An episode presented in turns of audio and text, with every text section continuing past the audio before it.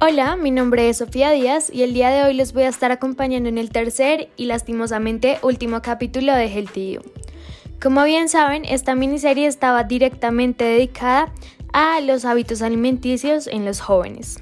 Para darles un breve recuento de lo que hicimos en nuestra miniserie, en el primer capítulo hablamos sobre un recuento teórico sobre qué son los hábitos alimenticios, los malos, los buenos, bueno, etc.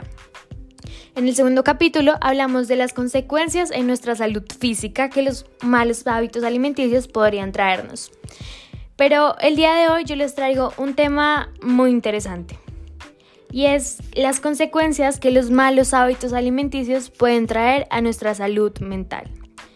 Y sí, aunque no lo crean, nuestra salud mental y la alimentación tienen un vínculo bastante complejo. Bueno, básicamente es porque entre la alimentación y las emociones eh, hay algo que siempre relacionamos la comida con felicidad, con momentos y eso es lo único que podríamos llegar a pensar. Pero bueno, cuando hablo de un complejo vínculo, es cuando hablo como de que nuestro intestino básicamente es como nuestro segundo cerebro, ya que todo lo que comemos tiene causas en nuestras emociones. Y del mismo modo, también pues lo que comemos, nuestra dieta diaria, condiciona nuestro estado de ánimo y nuestro estado emocional y esto es muy importante porque nuestro estado de ánimo nos ayuda a desarrollarnos como personas en una sociedad. Bueno, eh, ya hemos dicho varias veces y sabemos que la mayoría de veces comemos por placer, pero no solo la comida tiene una función nutritiva, también es un acto que nos desestresa, que nos da felicidad y pues por eso cuando estamos muy cansados, un ejemplo, vamos en busca de comida. Por eso dormir está poco relacionado con la obesidad, ya que la falta de sueño genera estrés y se incrementa unas hormonas que elevan nuestros deseos alimenticios. Es así como cuando estamos ansiosos o con problemas emocionales, por lo general vamos a buscar comida para sentirnos mucho mejor.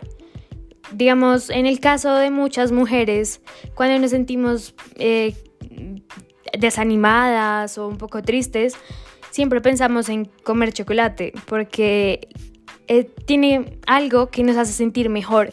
A veces comer nos hace sentir mejor, pero es ahí donde tenemos que ponernos un límite ya que muchas veces nunca encontramos la manera de sentirnos mejor y empezamos a tener muchos más malos hábitos alimenticios de los que ya tenemos.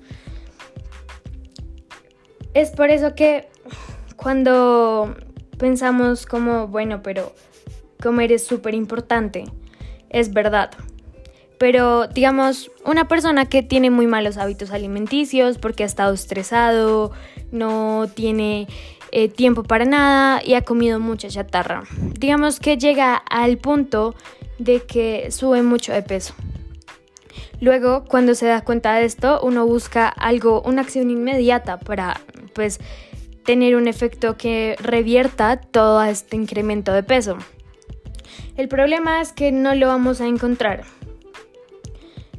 Porque tras de que podemos encontrarlo, podríamos generar un trastorno alimenticio, que es una de las principales causas de los malos hábitos alimenticios, como la anorexia, la bulimia, trastorno por atracón y una millón, nada de cantidades que pueden encontrar sobre trastornos alimenticios, así no los crean. Por otra parte, ya después de la breve explicación que les dije sobre cómo por lo general relacionamos lo que nos pasa en el día a día con lo que queremos comer y con lo que no.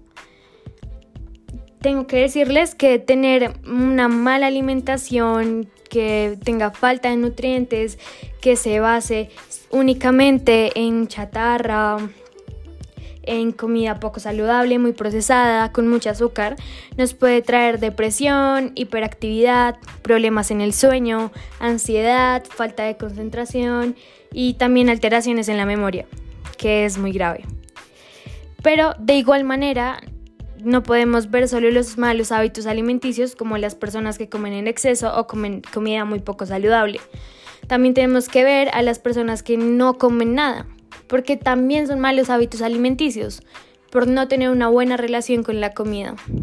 Y si no tenemos una buena relación con la comida, no tenemos una buena relación con nosotros mismos. Eso ha sido todo por este capítulo. Esperamos que les haya gustado mucho esta miniserie y gracias por su atención.